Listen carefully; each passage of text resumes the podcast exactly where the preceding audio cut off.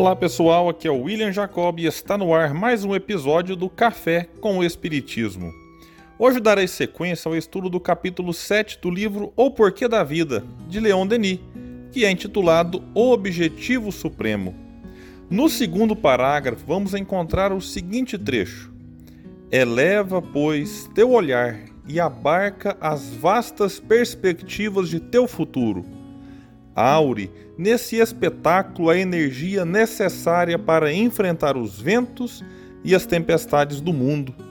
Caminha, valente lutador, sobe a escarpa que conduz a estes cumes a que chamamos virtude, dever, sacrifício. Não te detenhas no caminho para colher as florezinhas das sarças, para brincar com as pedras douradas. Avante, sempre avante. Vejamos, meus amigos, como Leon Denis, que com sua poesia e sua forma de escrever nos enche de motivação para seguirmos em frente. Inicialmente, ele nos convida para que elevemos o olhar e consideremos o futuro, porque, como já dissemos em outros episódios, fixar nossa atenção apenas para o imediatismo das coisas pode nos afetar negativamente e nos levar a ampliar o desânimo que muitas vezes recai sobre nós. Para ficarmos no único exemplo prático do que quero dizer, cito a dor que sentimos por causa da morte de um ente querido. Ficar apenas lamentando a dolorosa ausência do ser amado não reduzirá a aflição que sentimos.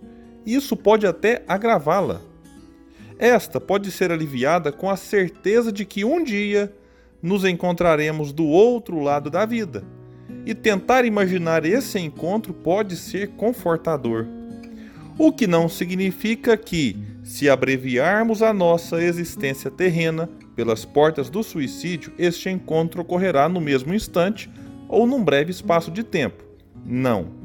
É sempre bom destacar que nestes casos o encontro é adiado de forma considerável, porque não pode haver um prêmio para quem toma tal atitude.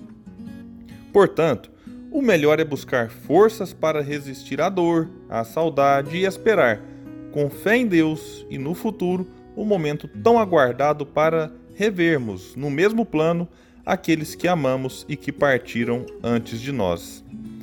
Avançando um pouco na mensagem, percebemos que Denis nos recomenda buscar a energia necessária para enfrentarmos as dificuldades do mundo.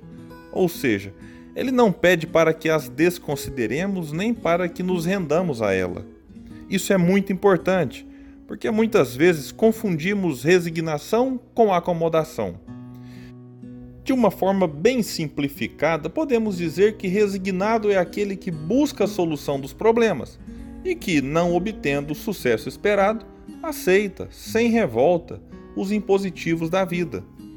O acomodado é aquele que nem corre atrás de tais soluções. Outro ponto importante da mensagem de Denis é que, no fundo, o convite que ele nos faz é para que consigamos evoluir e crescer na vida. Não este crescimento vinculado à riqueza material, poder e status, mas o espiritual que pode acontecer entre os ricos, poderosos e bem vistos na sociedade. Claro que pode. O que devemos ficar atentos é que na jornada evolutiva, muitas são as chances que temos de ficarmos maravilhados com as tentações do caminho e com isso atrasarmos a própria marcha. Os fracassos podem ocorrer por diversos motivos, inclusive pelo fanatismo religioso, que faz com que enxerguemos que fora da nossa religião não haja salvação ou até mesmo que fora da nossa forma de atuar neste ou naquele movimento religioso não haja progresso.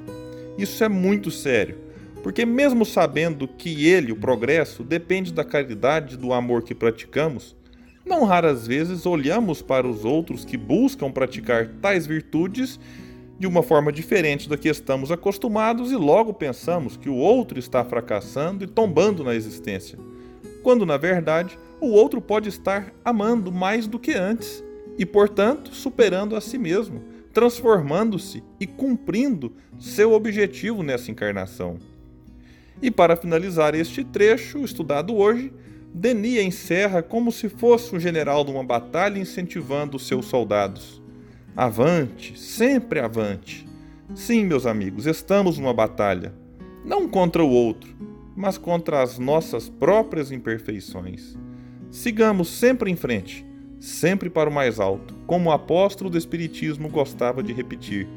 Muita paz e até o próximo episódio do Café com o Espiritismo.